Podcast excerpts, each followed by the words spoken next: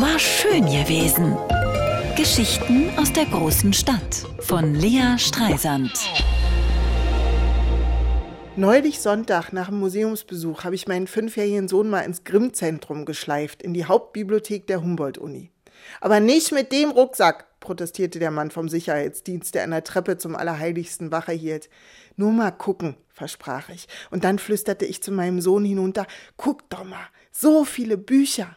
Ich hatte Gänsehaut an den Armen vor Glück.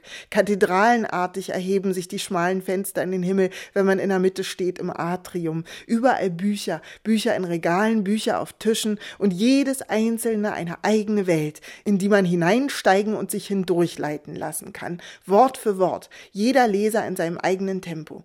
Bücher bleiben bei dir, sie begleiten dich, anders als Filme. Ein Film überwältigt dich. Er fährt einmal über dich drüber und lässt dich allein. Wie ein Auto, das Fahrerflucht begeht, hinterlässt der Film Abdrücke, Bilder im Kopf, die du nicht wieder los wirst.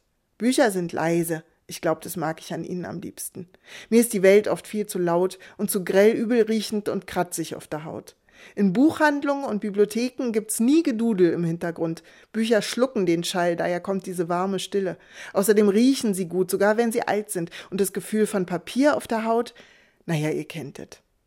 Vielleicht gibt es an Flughäfen und Bahnhöfen überhaupt nur noch deshalb Buchhandlungen, damit Leute wie ich da reinflüchten können, wenn sie wieder das Gefühl haben, die Sinneseindrücke schlügen wie Wogen über ihnen zusammen. Inseln der Ruhe auf dem Ozean der Überforderung. In jedem Einkaufszentrum renne ich zum Schluss in die Buchhandlung, um wieder klarzukommen.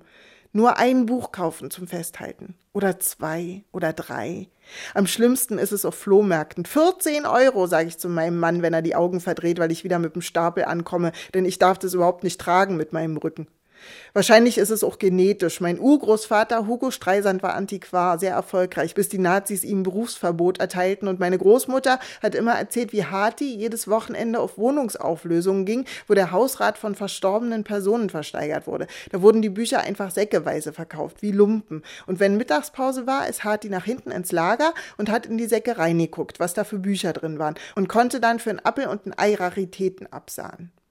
Ich lächle gedankenverloren. Mein Sohn schüttelt schüchtern meine Hand zurück in die Gegenwart. Mami, komm wieder raus.